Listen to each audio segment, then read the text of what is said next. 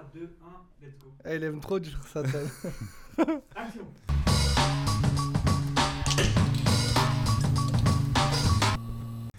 Du coup, bienvenue euh, sur un nouveau podcast. Aujourd'hui, on est avec Géo qui fait du coup du beatmaking. Euh, bah, Ouais. présente-toi euh, du coup, euh, Géo. Bah, merci pour votre invitation déjà. Merci à toi d'être venu. Donc euh, moi, euh, je suis compositeur, beatmaker. Donc euh, en gros, euh, mon métier consiste à, à créer des, instrumentales pour euh, des artistes. Alors euh, principalement euh, dans la musique rap, on va dire, en ce moment. Après, ça peut, ça peut s'élargir à, même à d'autres styles musicaux. Mais principalement ce style-là, là pour moi. Et donc, bon, c'est un métier qui est de plus en plus connu, on va dire, en ce moment, parce que les, beatmakers sont, sont mis de plus en plus en avant par rapport aux artistes qui sont bah, forcément sur le devant de la scène. Mais euh, donc là, nous, on est plutôt euh, normalement dans l'ombre, puisqu'on compose la musique. Et, euh, c'est pas forcément, on n'est pas forcément mis en avant par rapport aux artistes. Mais là, c'est en train de, bouger depuis quelques années, surtout en France. Et donc, les, gens, même le grand public, parfois connaissent, connaissent certains beatmakers, certaines personnes qui, qui sont dans les studios à travailler avec les artistes. Et, et voilà, en gros, c'est ça. Ok, ok. Et, euh, et du coup, le, le- le- les beatmakers français, comment ils sont par rapport euh, aux beatmakers de la scène internationale? C'est-à-dire dans, par rapport aux Américains. J'imagine que c'est aux US, non? Qu'il y a les... Ouais, enfin, forcément, dans, dans cette culture-là, tout vient des, des États-Unis à la base. Et euh, c'est vrai que pendant longtemps, il y avait un, un décalage. En tout cas, on disait euh, euh, les, les beatmakers français sont, ont quelques années de retard par rapport aux Américains, euh, surtout dans l'époque, euh, on va dire, old school, ancienne, euh, ancienne école. Maintenant, c'est un petit peu différent. euh, Enfin, moi, je trouve qu'on a vraiment, euh, les Français, on a vraiment progressé sur euh, la qualité de notre musique, des, des instruments, etc., de ce qu'on propose. En vrai, il y a, je trouve qu'il n'y a pas un très gros décalage avec les Américains, en tout cas musicalement. Après, en termes de, de- de business et d'image, c'est vrai qu'eux, ils sont beaucoup plus euh, à se montrer euh, dans les, dans les clips, à, à avoir une, une image en tant que- en tant qu'artiste, etc., que, que nous, on n'a pas forcément en France. Ça, c'est aussi un petit peu en train de changer, puisqu'il y a des beatmakers qui commencent à être aussi connus euh, par eux-mêmes, en fait. Et ça, aux États-Unis, c'est vrai que ça existe de- depuis longtemps avec les Timbaland, Dr. Dre, etc. Enfin, c'est des, des noms que les gens euh, connaissent parce qu'ils sont toujours, euh, ils sont toujours présents partout et, et à la base, c'est quand même des, des compos. Donc, mais c'est vrai que, que par rapport à ça, les États-Unis sont. La différence, c'est vraiment ça, c'est l'image. Et euh, par contre, musicalement, je trouve qu'on on est en train de, de se rapprocher d'eux vraiment euh, d'une façon euh, où il n'y a, plus une grosse différence. De toute façon, on voit que même en ce moment, il y a des y a des, des beatmakers français qui font des placements aux États-Unis sur des gros artistes américains. L'inverse est, est certainement vrai aussi, mais, mais après le marché américain il est aussi beaucoup plus gros. Il y a plus de, euh, plus de revenus qui sont générés, etc. Donc euh, il y a aussi plus de, de compos, plus d'artistes, plus de, de choses à faire. Le marché français est un peu plus restreint, donc euh, je pense que ça explique aussi une partie des- des différences qu'il y a entre les deux, entre les deux univers. Quoi. Surtout une question d'image, quoi. Ils se mettent plus en avant au Ouais, state. chez eux c'est plus naturel, on va dire. Et toi, comment ça t'est venu, toi, cette passion de, du beatmaking Est-ce que c'est une passion Est-ce que c'est Ouais. quelque chose qu'on finit par tomber dedans en, en abordant un peu la musique dans son ensemble? Comment ça t'est venu, toi, personnellement? Alors ouais, c'est vrai que c'est- marrant parce que c'est à la base, j'ai pas forcément commencé par la compo, c'était plus euh, moi le DJing. Donc euh, j'avais des, des platines. Euh, chez moi, je faisais du mix. J'ai commencé ça vers, vers 14-15 ans. Et j'ai fait ça pendant, pendant 2-3 ans. Après, j'ai vu que je faisais un peu le tour du, du- du truc et je me suis dit, ouais, faut que je, que je commence à faire mes propres sons, etc. Donc à partir de là, je commençais à m'intéresser euh, à la compo. Euh, je regardais aussi souvent euh, dans les, les albums que j'aimais bien de, de rap US. Et il y avait certaines instrus que j'aimais bien souvent et, et je me disais, mais comment ça se fait que j'aime bien cette, cette touche-là, cette couleur? Et en fait, en regardant dans les crédits, c'est là que je vois que ah, à chaque fois, c'est le, même personne. mec qui a fait tel instru et tel truc. Et c'est là que tu commences à te dire, ok, en fait, c'est c'est pas forcément que j'aime l'artiste ou le truc, mais c'est que j'aime la touche du, du compositeur, du mec qui fait les sons. Et, et je sais que quand lui va être sur l'album, bah, en fait, c'est quasiment sûr que je vais aimer le, aimer le morceau. Mm. Et, euh, et c'est aussi, il y a certains, certains mecs qui sont, qui sont tellement forts qu'en gros, à chaque fois que les artistes vont les voir, ils savent qu'ils vont avoir un tube ou un, un gros morceau, un truc dans un univers bien, bien spécifique. Et, euh, et à partir de ça, donc, je me suis intéressé. J'ai commencé à, à installer euh, ma FL Studio qui s'appelait euh, Fruity Loops à l'époque. Ah oui, ça date du coup. commencé par la version 5, aujourd'hui c'est la version 20. Euh, donc j'ai commencé par, par FL. Euh, je suis resté dessus parce qu'au final, j'ai pris mes, mes repères. euh, J'arrive bien à, à travailler avec ce logiciel-là. Bon, il y a d'autres il y a d'autres logiciels. Il y a Ableton, il y a, hum, il y a Cubase. Enfin, il y, en a, il y en a pas mal. Chacun prend celui qui, où il se sent le plus à l'aise, en fait. Oups, des petites sirènes. Ça fait partie du. Et, euh, et du coup, sur, euh, moi, sur FL, j'étais à l'aise, donc euh, je suis parti sur ça. Et, euh, et donc voilà, en gros, j'ai commencé après à, à composer. Enfin, composer, c'est un bien grand mot, mais euh, à tâtonner dans le logiciel euh, pour commencer à créer les, les premières instrus. Mais à l'époque, euh, moi, j'ai commencé en 2007 à faire des prods, donc ça fait déjà Ah ouais, un paquet d'années. ouais. Et à l'époque, il n'y avait pas de. Enfin, YouTube, ça commençait tout juste, il n'y avait pas de tuto, il n'y avait rien. Enfin, c'était vraiment. Fallait se débrouiller, quoi. T'as encore ton premier son, le premier son que t'as Ouais. fait. Tu l'as encore? Vous l'entendrez pas, mais. Ah Sortira pas celui-là. non, il sortira jamais, mais non, non, je l'ai, je l'ai encore et ouais, je sens que la différence est monstrueuse, quoi. Enfin, Ouais. pas forcément, je connaissais rien, donc euh, il y a tellement Et de. t'étais satisfait à fond à ce moment-là? Tu te sentais comment au moment où t'as as composé? Bah, Ah, en fait, avant de commencer par FL, j'avais un, un autre logiciel qui s'appelait euh, EJ. Et en fait, c'était un, un petit programme qui, qui avait des, des boucles préfabriquées. D'accord. Et euh, ça permettait de. bah, en gros, ça permettait de, de composer, mais pas de, de faire vraiment sa propre, sa propre sauce. C'était vraiment des, des boucles déjà faites. Et en gros, tu choisissais tes boucles, tu les glissais euh, dans le logiciel pour créer un truc, une instru à partir de ça. Mais ça permet de bien comprendre comment ça marche sans savoir composer. Et avec ça, en fait, tu pouvais déjà sortir des MP3 de dire ouais, j'ai fait ça, même si t'es- en, en gros, tu as juste empilé des boucles, mais, mais ça permettait de Mais comprendre. ta touche quand même.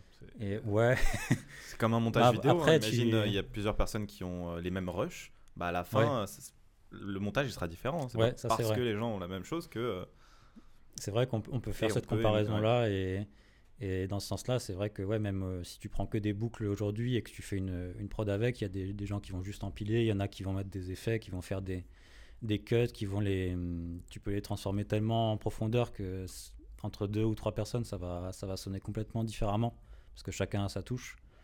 Et du coup, en fait, c'est vraiment avec ça que j'ai commencé à comprendre comment ça marchait. Et euh, FL Studio, ça m'a permis par contre d'aller plus loin et de vraiment, là, tu peux vraiment faire un, morceau de A à Z euh, avec euh, tout ce qui est dans le logiciel.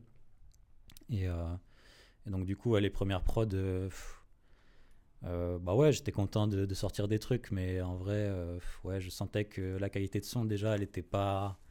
J'avais que les, les, les synthés de base dans, dans FL, donc ils sonnaient pas. euh, ils sonnaient pas de fou et, et donc ouais j'ai sorti ça mais c'était euh, c'était juste voilà pour commencer à me faire à me faire la main un petit peu et après j'ai compris que ouais si tu veux vraiment atteindre une qualité de son euh, euh, professionnelle et tout faut, faut vraiment aller beaucoup plus loin et, et après c'est toute la bah, tout ce qui fait la beauté de la musique on va dire euh, justement parce qu'il n'y a pas vraiment de limite en vrai tu il n'y a pas vraiment de règles et tu, tu fais euh, comme tu veux pour euh, construire ton son. Et du coup, on peut retrouver euh, du coup tous tes instrus euh, quelque part sur internet ou. euh, Euh, non réseaux. Non, pas du tout, parce que moi, je suis. Donc là, je travaille surtout avec, des, avec un label et avec des artistes. Euh, et donc, en gros, la plupart des prods que j'ai, je les, je les garde pour les artistes. Je leur propose euh, en direct ou via mon, mon label. Donc là, je suis avec le label Blue Sky, qui, euh, qui gère euh, pas mal de compositeurs, qui a aussi des, artistes, qui produit des artistes. Et euh, donc, en gros, moi, je, travaille avec Blue Sky, je leur envoie mes prods, qui, après eux, ils, les dispatchent aux artistes selon à qui ça peut coller. Moi, je fais aussi des envois de mon côté quand j'ai les, contacts ou les mails des, artistes. Mais j'ai quelques prods sur YouTube sur un BeatStars, mais c'est euh, pour les gens qui veulent en fait avoir des prods pas trop chers en leasing. Donc en fait, il y a deux types de contrats. euh, on va dire quand il y a des prods, il y a le, le leasing, ça permet d'avoir une prod avec un, des limites, des limitations. euh, par exemple, euh, 100 000 streams au maximum euh, sur euh, tant de copies vendues, etc. Alors qu'une prod en exclu, ce qu'on qu'on appelle exclusivité, ça veut dire bah, il n'y a qu'un artiste qui va poser dessus. Euh, il aura tous les droits euh, pour exploiter son, son morceau euh, sur son album, etc., le vendre euh, à la FNAC, etc. Et donc, euh, donc ça, forcément, une prod en exclu, ça coûte plus cher qu'une prod en, leasing.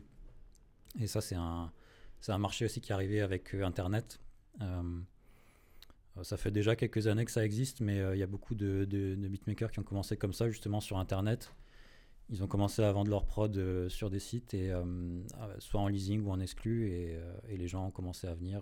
bah, quand les, les beatmakers faisaient de la qualité, ils venaient chez eux, et, Et à partir d'Internet, parfois le- les compos arrivent à toucher les, les artistes, euh, des gros artistes qui sont déjà signés.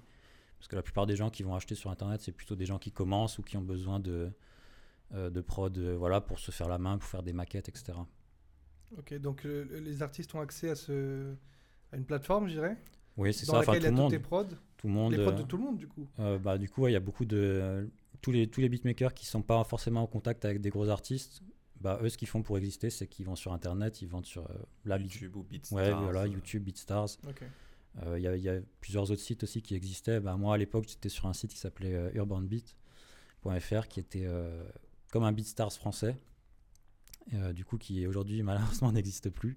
Mais, euh, mais j'ai commencé avec ça et c'est avec ça que je me suis fait repérer euh, bah, par Blue Sky, euh, par plusieurs artistes aussi euh, qui, qui débutaient à l'époque. Et, et du coup, ils ont, ils ont trouvé ça sur Internet, ils ont bien aimé ce que je faisais et, et c'est parti de là. Et justement, aujourd'hui, pour un. Pour...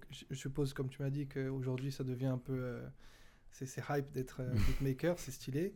Et j'imagine qu'il y a beaucoup de jeunes qui essayent de, de se mettre là-dedans. C'est quoi les Ouais. qualités qu'il faut avoir pour euh, devenir un bon beatmaker?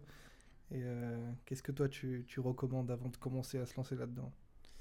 C'est vrai qu'avec l'explosion d'Internet, il y a beaucoup de. Enfin, j'en vois énormément qui se lancent, qui, qui commencent parce que maintenant il y a les tutos, il y a les logiciels qui sont facilement accessibles. Le confinement. ouais, voilà. Il y a le matériel qui est aussi moins cher, qui est. Enfin voilà, tout s'est vraiment démocratisé. Et donc du coup, il y a vraiment beaucoup de gens qui font des, des prods. Euh, je pense que le.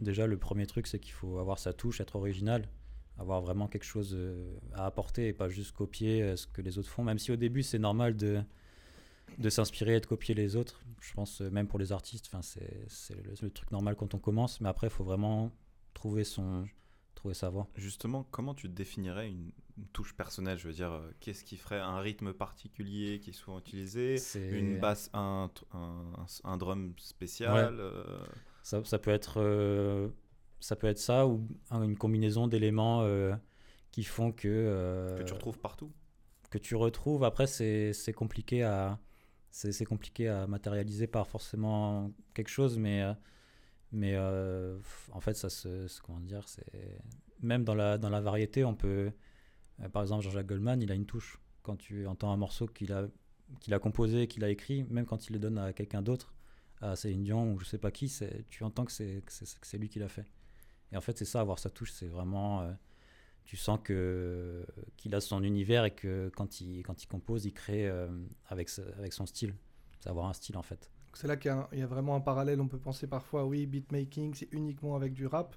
Mais je suppose que tous, vous avez un background et vous, avez- vous aimez aussi d'autres choses, comme Ouais, la ouais. variété française, tu cites Goldman. Moi, j'aime bien la variété. Ouais, J'ai- j'aime bien aussi. J'ai fait du, du reggae en tant que musicien. J'aime bien le rock. J'aime bien le. Franchement, j'aime j'aime quasiment tout. J'aime même les musiques de jeux vidéo, euh, musique de films. Et je pense que la plupart des compos, ils, justement, ils écoutent vraiment de larges euh, styles musicaux pour, euh, voilà, pour s'inspirer, pour euh, pour pas forcément tourner toujours autour des, mêmes choses. Même si quand on fait un certain style de musique, c'est bien aussi d'écouter presque presque tout ce qui sort pour se tenir informé, voilà, avoir les parce que les modes elles changent aussi vite. Euh, dans, dans le rap en tout cas, euh, par exemple, tu fais une prod aujourd'hui, de la drill euh, ouais, voilà, par exemple, il y, a, il y a deux ou trois ans, ça existait quasiment pas. Et les modes, elles changent très vite. Et donc, ouais, si tu fais une prod aujourd'hui, si tu la places pas dans les, dans les deux ans qui viennent, par exemple, c'est possible qu'elle soit démodée d'ici là, quoi. Sauf si elle est vraiment incroyable et, et excellente ou que tu la mets au bout du jour, mais, mais ça change assez vite, ouais. T'estimes à combien le rapport euh, entre l'artiste et le beatmaker sur un, par exemple sur un hit Euh, 50-50, 25-75 C'est ah, c'est compliqué. hein. Ça, en vrai, ça dépend du morceau. Ça dépend du morceau parce qu'il y a des morceaux où, où tu peux avoir un texte, euh, un texte faible, euh, même qui veut rien dire, mais juste parce que ta musique, elle est vraiment accrocheuse, efficace, ça va marcher, ça va être un hit. Et, et en vrai, euh, la musique Après, va faire le, le gros du aussi, taf. euh, Et, euh, et à l'inverse, tu peux aussi avoir des. Je pense que c'est plus rare, mais des morceaux qui marchent bien parce que tu as un texte qui est, qui est, poignant, etc. L'artiste, il a su trouver le, le truc et ta musique est juste là pour l'accompagner. Mais, mais je pense qu'en vrai, la musique, est, c'est quand même ce que les gens vont, vont, vont faire qui réécoutent le morceau, en tout cas. D'accord. Et co- comment ça se passe ce contact justement avec, euh, avec les artistes? Donc tu as parlé, parfois tu leur envoies en direct, Ouais. parfois eux ils te contactent. Mais une fois qu'un artiste il a sélectionné un son, voilà, il a dit bah, moi j'aime bien, euh, j'aime bien ce que tu as fait, j'aime bien celui-ci. Par contre, j'aimerais modifier certaines, euh, certaines parties. Comment ça se passe euh, cet échange-là en fait? Est-ce que est-ce que c'est possible qu'il apporte ses propres touches? Est-ce que c'est Ouais. modifiable? Comment ça se passe ce- cette démarche créative? C'est- Ça dépend en fait de. On va dire tu as deux façons de, de placer un morceau pour quelqu'un. C'est soit, euh, en général, soit tu fais ben, un envoi par mail ou via un label, via une maison de disques. Euh, dans ce cas-là, en général, l'artiste il prend la prod telle quelle. Hmm. Euh, il pose dessus. ap- après, il peut y avoir des arrangements, de- des cuts, des FX qu'on rajoute, des, des petits arrangements sur le son. Mais en, en gros, le son va rester tel que tu l'as envoyé. Ça, c'est le premier cas de figure. Et deuxième cas de figure, c'est euh, bah, si tu es en session euh, directement avec un artiste, donc que tu viens euh, à son studio ou tu l'invites à ton studio. Et donc là, tu peux soit partir d'une prod qui n'existe pas, tu, tu crées quelque chose directement avec lui sur le moment selon, selon ce qu'il a envie, selon ton inspi du moment. Soit tu lui proposes des prods que tu as déjà, que déjà créés et qu'il faut peut-être adapter ou changer. ouais. Mais donc ça, c'est en fait c'est les deux cas de figure de, de- de création. C'est soit tu es, tout seul chez toi ou tu, tu crées dans ton coin et tu envoies, soit tu es avec l'artiste en studio directement et tu crées euh, avec l'ambiance du, du moment. quoi. Et c'est lequel, du coup, ton préféré Montrer et adapter ou créer zéro ou ça dépend de l'artiste, tout simplement En, vrai, je pense que le, enfin pour moi en tout cas, les, les, les meilleures prods que j'ai fait, je pense que je les ai faites euh, quand j'étais chez moi. euh, à, à chercher des sons, euh, à trouver des trucs. Enfin, tous mes gros morceaux là que j'ai fait pour l'instant, c'est des, des sons que j'ai fait tout seul. Tout seul.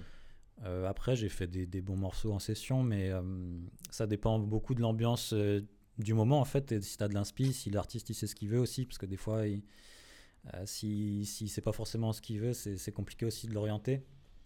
Il y en a qui aiment bien justement être. par exemple, ils ont un style bien défini, ils font un, certain type de musique. Si tu essayes de les emmener ailleurs, parfois ça peut leur, plaire, parfois ils, ils savent pas trop comment, comment adapter- s'adapter à un nouveau style de prod. Donc c'est compliqué il faut, faut jongler avec euh, l'ambiance du moment et faire que, essayer de faire en sorte de sortir quelque chose euh, de la session. Mais euh, les deux sont complémentaires et surtout quand tu es en session avec un artiste, tu apprends beaucoup de choses aussi pour ton travail après quand tu travailles tout seul. Ça te permet vraiment de, comprendre comment l'artiste il fonctionne, qu'est-ce qu'il a envie de, d'entendre, qu'est-ce qui l'inspire, etc. Donc c'est complémentaire en fait. On va, on va en parler tout à l'heure de, de tes placements justement avec euh, Mhm. SCH, Cobaladé, Weshden, etc. Mhm. Euh, mais avant ça, comment, comment se passe une journée type en fait d'un beatmaker?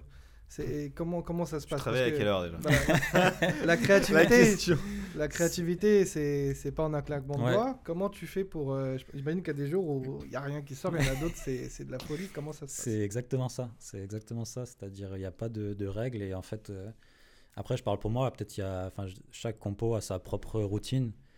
Euh, Il y en a, par exemple, je sais qu'ils ils aiment pas travailler tout seul. Ils aiment pas faire des prods sans, sans avoir un artiste à côté d'eux en session, par exemple.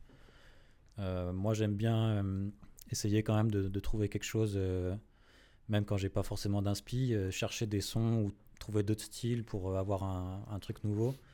Des fois, on cherche, on cherche, on cherche, on trouve rien. Et puis, des fois, il y a des trucs de fou qui sortent. Mais euh, c'est vrai, ça dépend vraiment de chaque compo. Il n'y a pas de, de règles précises.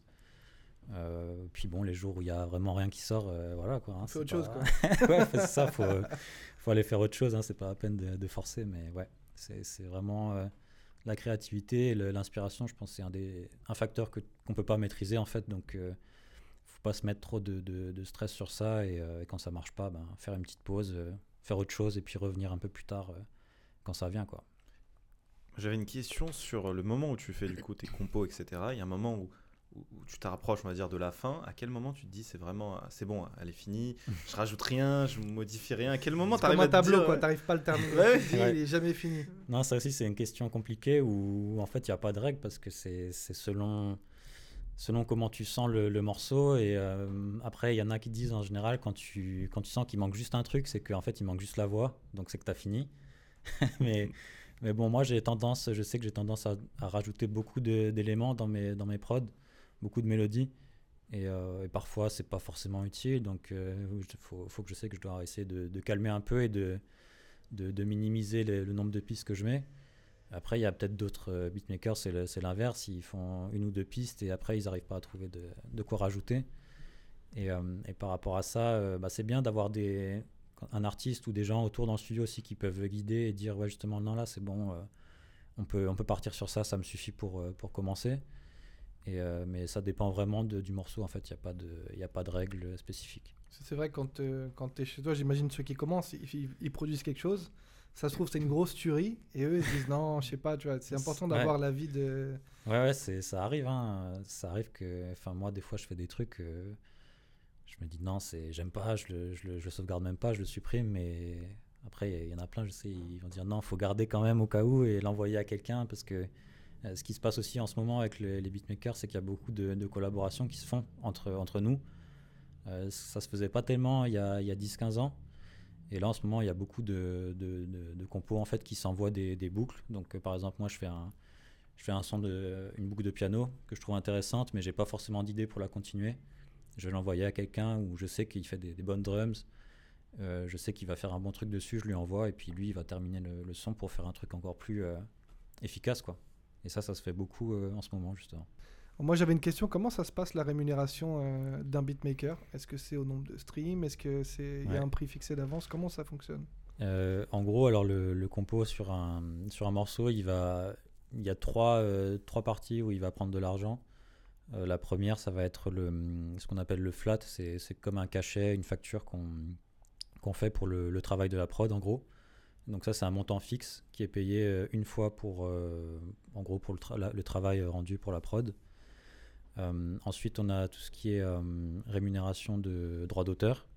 Donc ça, c'est une deuxième partie qui vient bah, en fonction du succès du morceau, nombre de streams, diffusion radio, euh, télé, euh, etc. Donc ça, c'est variable euh, par rapport au succès du morceau. Il y a aussi un... Donc ça, c'est la SACEM qui s'en occupe avec un système de pourcentage sur, sur chaque morceau. En fait, on fait ce qu'on appelle le split. Donc c'est-à-dire, split classique, ça va être un, au- l'auteur, celui qui a écrit le texte, prend une partie. Le compositeur prend une partie. L'éditeur de, de l'auteur et l'éditeur du compositeur aussi prennent chacun une partie. Donc euh, en gros, c'est divisé en quatre. Avec euh, bah, parfois les auteurs sont, ou les compositeurs sont leurs propres éditeurs, donc ils ont plus de parts. Euh, le travail d'éditeur aussi, pour en parler rapidement, c'est en gros, c'est, ça peut être un label ou une maison de disques qui, qui accompagne les artistes pour, bah, pour développer leur, leur notoriété, les, les albums, etc. Accompagner en fait les artistes dans le développement de leur, de leur carrière. Et donc, bah, c'est pour ça qu'ils prennent une part sur, sur les morceaux qui, auxquels ils contribuent aussi. Et donc, en gros, c'est donc c'est ça. La première partie, c'est le flat, qui est une partie euh, bah, qui permet d'avoir de l'argent euh, rapidement. Enfin, quand le morceau est terminé et qu'il sort, on est, on est payé. Les droits d'auteur, ça vient beaucoup plus tard parce qu'il y a le temps de déposer le morceau, le temps que les, bah, que les, les streams soient générés et que la SACEM le prenne en compte et te reverse l'argent. Il peut se passer euh, un an ou deux facilement. Ah oui. Donc il faut pas être en urgence d'avoir besoin de l'argent, sinon, c'est- sinon ça va pas le faire avec la SACEM. Euh, et la troisième partie, du coup, c'est euh, tout ce qui est production, mais c'est euh, ça, c'est plus sur les gros projets où en fait on te donne un petit pourcentage sur, euh, de production sur le morceau. C'est c'est pas les comment dire, c'est sans rentrer dans les détails, c'est pas les revenus qui sont générés par les par les streams, c'est plutôt tout ce qui est vente d'albums, etc. C'est une autre re- source d'argent en fait. Et donc cette partie-là, euh, c'est aussi un petit pourcentage que tu peux avoir en tant que compo. Ou aussi si tu réalises par exemple tout un album, tu vas avoir une, part sur ça. Et, euh, donc ça, c'est une partie qui arrive sur les, gros projets, on va dire. Mais euh, après, pour les gens qui ont besoin de, qui veulent commencer à se lancer dans, la compo et qui ont besoin d'argent tout de suite parce que bah parce qu'ils travaillent pas à côté ou que voilà, il y a une possibilité de, de signer justement avec euh, des maisons de disques, euh, souvent les majors qui vont, donc les majors c'est Sony, Warner ou Universal, et eux ils vont te permettre d'avoir une avance qui te permet de bah, justement de le temps de d'établir tes œuvres et de commencer à générer des droits, ils vont te donner un, un premier euh, un premier paquet d'argent qui va te permettre de vivre pendant euh, un an, deux ans, trois ans, etc. euh, qui est euh, du coup euh, que tu vas rembourser avec euh, tes Ah, avances. Mais, euh, mais ce qui est bien, c'est que souvent, c'est c'est pas euh, recoupable. Donc, ça veut dire si, tu, si on te donne, par exemple, je dis n'importe quoi, 50 000 euros et que tu génères que 30 000 euros, tu vas pas rendre, enfin, tu vas pas être débiteur de 20 000 euros à la maison de disque. C'est tant pis pour eux. Donc, euh, ça, c'est un truc qui est intéressant pour les gens qui ont besoin de bah, d'avoir des revenus pour, pour travailler, tout simplement, euh, euh, tout de suite, de faire une signature en maison de disque. Donc, voilà. Sinon, ça vient, comme dit, les flats euh, tout de suite et la SACEM euh, un peu plus tard. Ok. Et euh, du coup, est-ce qu'il y a des beatmakers, par exemple, en CDI ou euh, quelque chose comme ça Ouf. ça, non, je pense pas que. Moi, j'en connais pas en tout cas. Euh, peut-être dans les. je- réfléchissais à ça, peut-être dans les. Dans les par exemple, les entreprises de, de- de jeux vidéo qui font. euh, je, je pense qu'il y en a certains qui ont des, compo- des compositeurs maison, c'est-à-dire qu'ils ont, ils ont vraiment euh, quelqu'un qui est là euh, toute l'année, qui fait des, des musiques à la chaîne pour, euh, pour tous les jeux. Ou, je pense que ça doit exister, mais vraiment dans la musique, euh, dans l'industrie du disque en tout cas, non, je pense pas. C'est vraiment. euh, indépendant euh, des, ou signé avec des, des maisons de disques, mais même en maison de disques, on reste quand même. euh, c'est pas vraiment un CDI, donc. euh, Et, euh, et quel, est- quel a été ton premier, euh, ton premier coup? Où tu t'es dit putain là vraiment je suis, je suis devenu professionnel et, je travaille avec un artiste avec qui je voulais travailler depuis longtemps. euh, J'ai jamais réfléchi à ça parce que, en vrai, même le, premier, premier morceau que j'ai eu qui est, sorti sur un album que vraiment je pouvais aller acheter euh, à la Fnac, j'étais déjà. euh, ouais, c'est bon, j'ai réussi à faire quelque chose de, qui s'est transformé de- depuis quand j'ai commencé à composer les trucs dans ma chambre jusqu'à la réalisation sur un, sur un projet concret et que les gens vont découvrir, etc. Euh, Et ça, c'était mon premier placement qui est sorti, c'était Gizmo, je pense, en 2016. Et donc ça, c'était mon premier truc où vraiment j'étais content d'avoir quelque chose qui sort. Et après, ben, t'en veux toujours plus. En fait, tu, tu dis, ok, ça c'est bien, maintenant, il faut que je vise encore autre chose. Non, t'as la toujours pression, tu plus. dis, et- j'ai réussi un truc. faut Ouais. que- c'est ça, et puis même Ouais. quand tu fais un, un morceau qui marche bien, un gros morceau, es, sur, le- sur le moment, tu es, content. Mais il faut toujours se dire que ouais, j'ai pas envie que ce soit le dernier, j'ai envie qu'il y, en ait d'autres et que, et, que, et que je continue, quoi. Développer le, le truc jusqu'au bout. Si là, du coup, il y avait un, un artiste avec qui tu, tu, tu dis le nom, il arrive tout de suite, paf, il apparaît. Français? Oui, français. ah, C'est c'est dur, hein. C'est dur en Parce vrai. que si je te euh, disais américain, t'aurais dit c'est facile. Non, ce serait encore plus difficile parce qu'en vrai, en ce moment, j'écoute plus de rap français que de rap américain. Avant, euh, il y a- il y a 10 ans, c'était l'inverse. J'écoutais plus de, de. Maintenant, c'est plus du, français. Euh, franchement, euh, là, je pourrais pas te dire. Après, le, top 3, on va dire, vraiment en termes de, En ce moment, en tout cas, dans le rap français, je pense que c'est. Moi, je pense que c'est- PNL, euh, Nekfeu, Damso. Je pense que c'est un bon top 3. Ok, le, du coup, le top 1, c'était PNL pour toi? Ah non, je Ah, dis pas forcément dans l'ordre, hein, mais. non, non, franchement, je sais Ah pas. bah, ils arrivent tous les trois, justement. Allez, bah, Ils sont venez. là, Non, mais- PNL. si vous- Non, je vous pense qu'ils sont. En fait, ils sont. Justement, ils ils ont chacun leur, leur, leur univers vraiment euh, très identifié. Et je pense que c'est ça aussi qui fait que bah, les gens ils adhèrent. C'est que si tu veux le- écouter le- leur style, c'est eux que tu dois aller voir et c'est eux qui le font bien, c'est eux qui ont ramené le truc. Et, et c'est ça, c'est ce que je disais aussi par rapport à la touche en fait d'un artiste, parce que ça vaut pour les artistes et, pour les compos. C'est qu'une fois que tu as trouvé ton, son, faut que tu faut que tu persévères là-dedans et que tu construises euh, autour de ça quoi. C'est ça qui va faire que les gens ils vont ils vont venir vers toi. Et justement, tu as fait un placement avec SCH. Raconte-nous un peu comment ça s'est passé et comment tu as, vécu cette expérience. Alors ça aurait, ça aurait pu être une expérience de fou en studio, mais pas du tout. en fait, ça s'est, ça ça Nous, on a fait, vu le ouais. film comme ça dans nos têtes. On s'est dit, waouh. Ouais. Non, non, en fait, pas du tout. Ça s'est fait. euh, Donc, du coup, j'ai, j'ai fait deux morceaux avec lui. J'ai fait euh, Interlude sur, euh, sur l'album Rooftop qui est sorti en 2019, qui était. euh, euh, bah, ça s'est fait à distance euh, par, euh, via, le, via les labels. Euh, SCH a reçu la prod. Je crois que lui, il travaille de- depuis chez lui pour enregistrer. Ça veut dire il a son, son propre studio euh, où il règle ses voix. euh, voilà, il fait ses, il fait ses trucs de son côté qu'après il envoie euh, aux ingés pour mixer. Et, et en fait, j'ai découvert le morceau. Alors ça, c'est aussi un truc, les gens souvent, ils pensent que parce que tu es impliqué dans un morceau, tu, tu, tu connais forcément l'artiste ou tu as écouté même le morceau avant qu'il sorte. C'est pas tout le temps vrai. Et justement, quand tu travailles par mail ou à distance, ça arrive que tu découvres le morceau euh, Quand il sort. quand il sort, comme tout le monde. et euh, avec SCH, c'était le cas. Donc moi, j'ai découvert Interlude quand il est sorti. Et, euh, et en fait, ce qui est, ce qui est drôle, c'est que euh, donc avant que ça sorte, j'ai demandé à, à Ismaël, qui est le, mon contact chez Blue Sky, qui, qui s'occupe de gérer les, les contacts aussi avec les artistes. Je lui ai demandé s'il avait des infos sur le morceau, est-ce que c'était sûr que ça allait sortir, machin, et il me dit donc il a, il a pas pu entendre le morceau, il en sait pas plus, juste que ça s'appelle Interlude. Je me suis dit bon, euh, ouais ok, ça, se trouve ça va être juste un, un truc où il parle avec, euh, il met une voix off, parce que dans le dans Julius, l'album d'avant, il y avait un- une interlude où c'était juste une voix off de avec un, storytelling sur une prod, mais c'était pas vraiment un truc euh, rappé. Donc je me suis dit, ouais, bon, ok, il a pris la prod pour, euh, pour faire un petit interlude tranquille. euh, bon, voilà. T'étais t'étais dégoûté en vrai. Bon, pas dégoûté, mais ouais, dommage, dommage. Oui. Et Au moins, tu t'attendais à rien. quoi. Ouais, de toute façon, façon, il faut jamais trop se- s'exciter parce que souvent, tu peux avoir des déplacements qui sautent même euh, quelques jours avant la sortie de l'album parce que souvent, les artistes, ils enregistrent plus de morceaux que, que ce qui va sortir. Mhm. Euh, par exemple, ils peuvent en enregistrer 30, 40, même plus, et au final, ils vont en garder 15. Ok. Donc, euh, des fois, on peut te dire, ouais, tel artiste a, a mis cette prod de côté, il a posé dessus. T'es super excité, et en fait, euh, quand ça sort, t'es pas Tu sur le projet.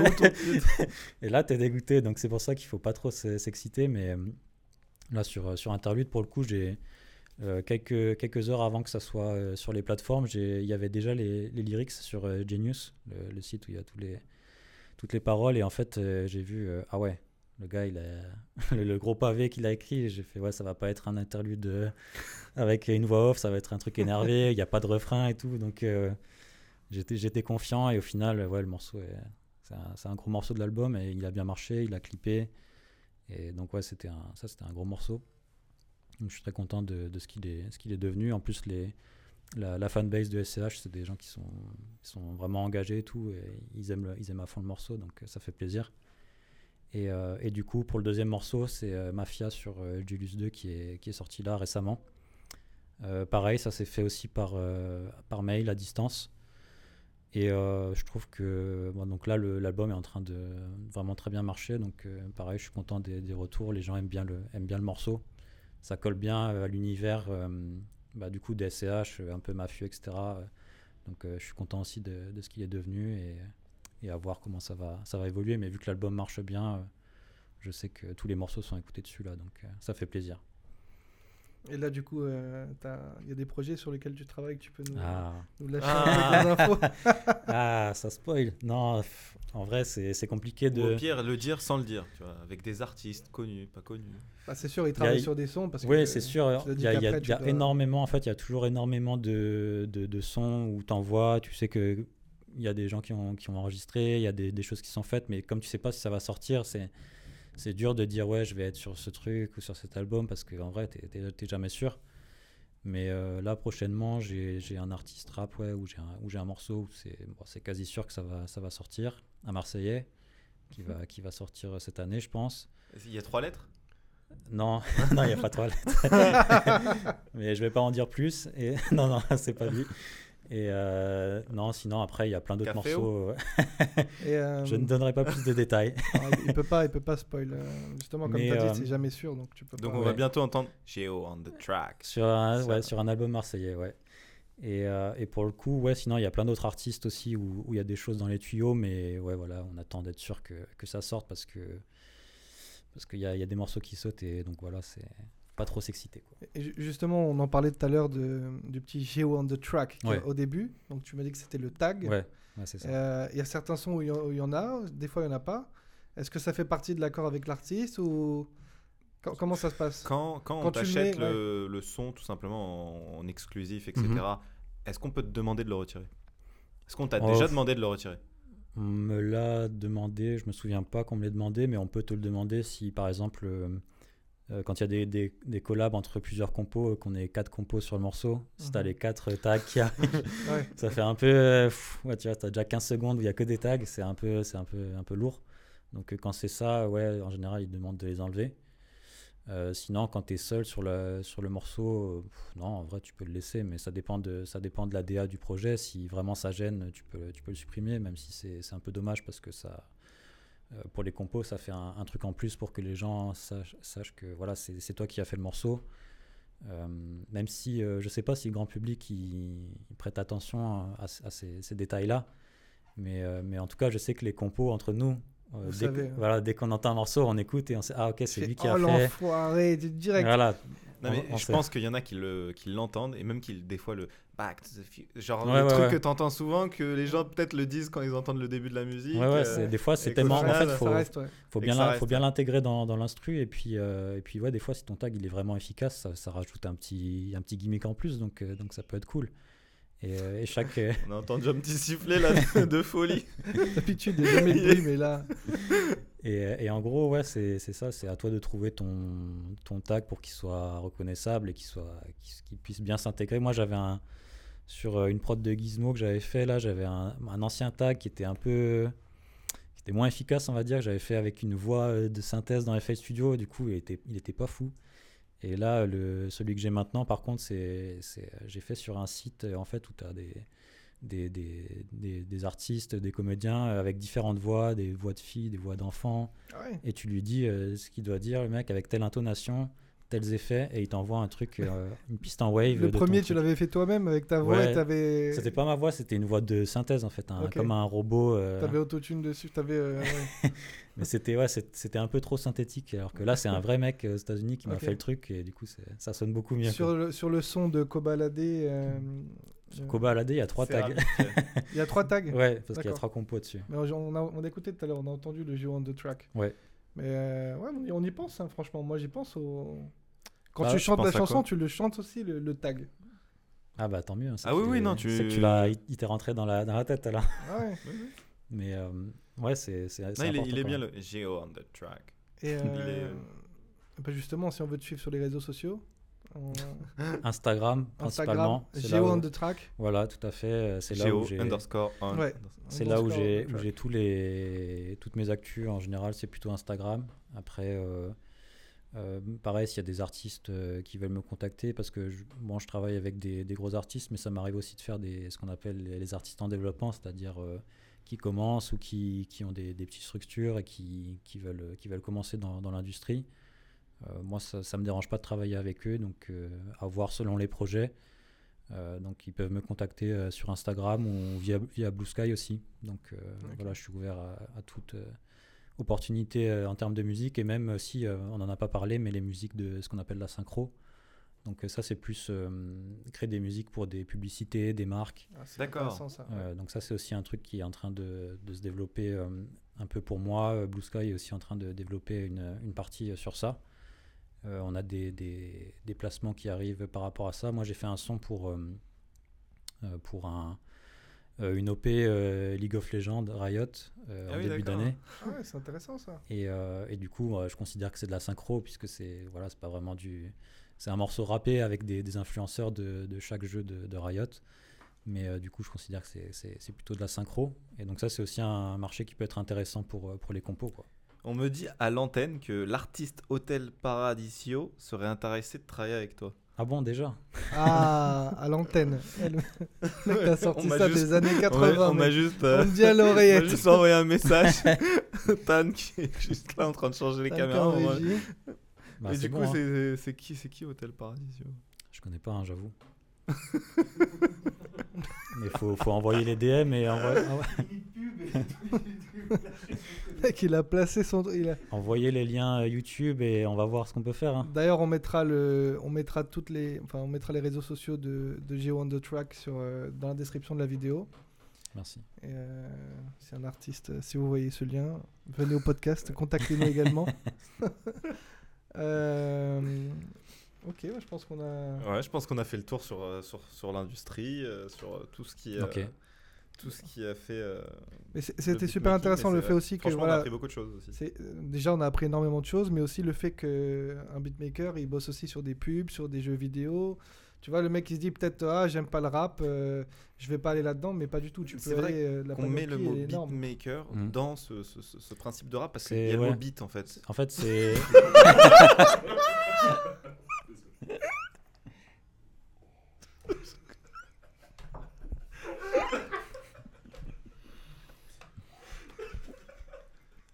mais là, On va moi pas- j'étais pas on prêt. à- pas- tu l'as dit du fond du cœur. C'était prévu ça On va, on va pas, on va pas le, on va pas le couper ça. Ah, mais bon, ouais. Bon, bah, Mais non, mais. Oui, le fait qu'il y, a du- il y a du beat, il y a, des- il y a du, du beat. Du beat. C'est. Il faut le dire en, en anglais, putain. j'en- transpire. vu, je- Ça m'a mis mal là. B-E-A-T. Je pense que Euh. c'était. On va s'arrêter sur ça.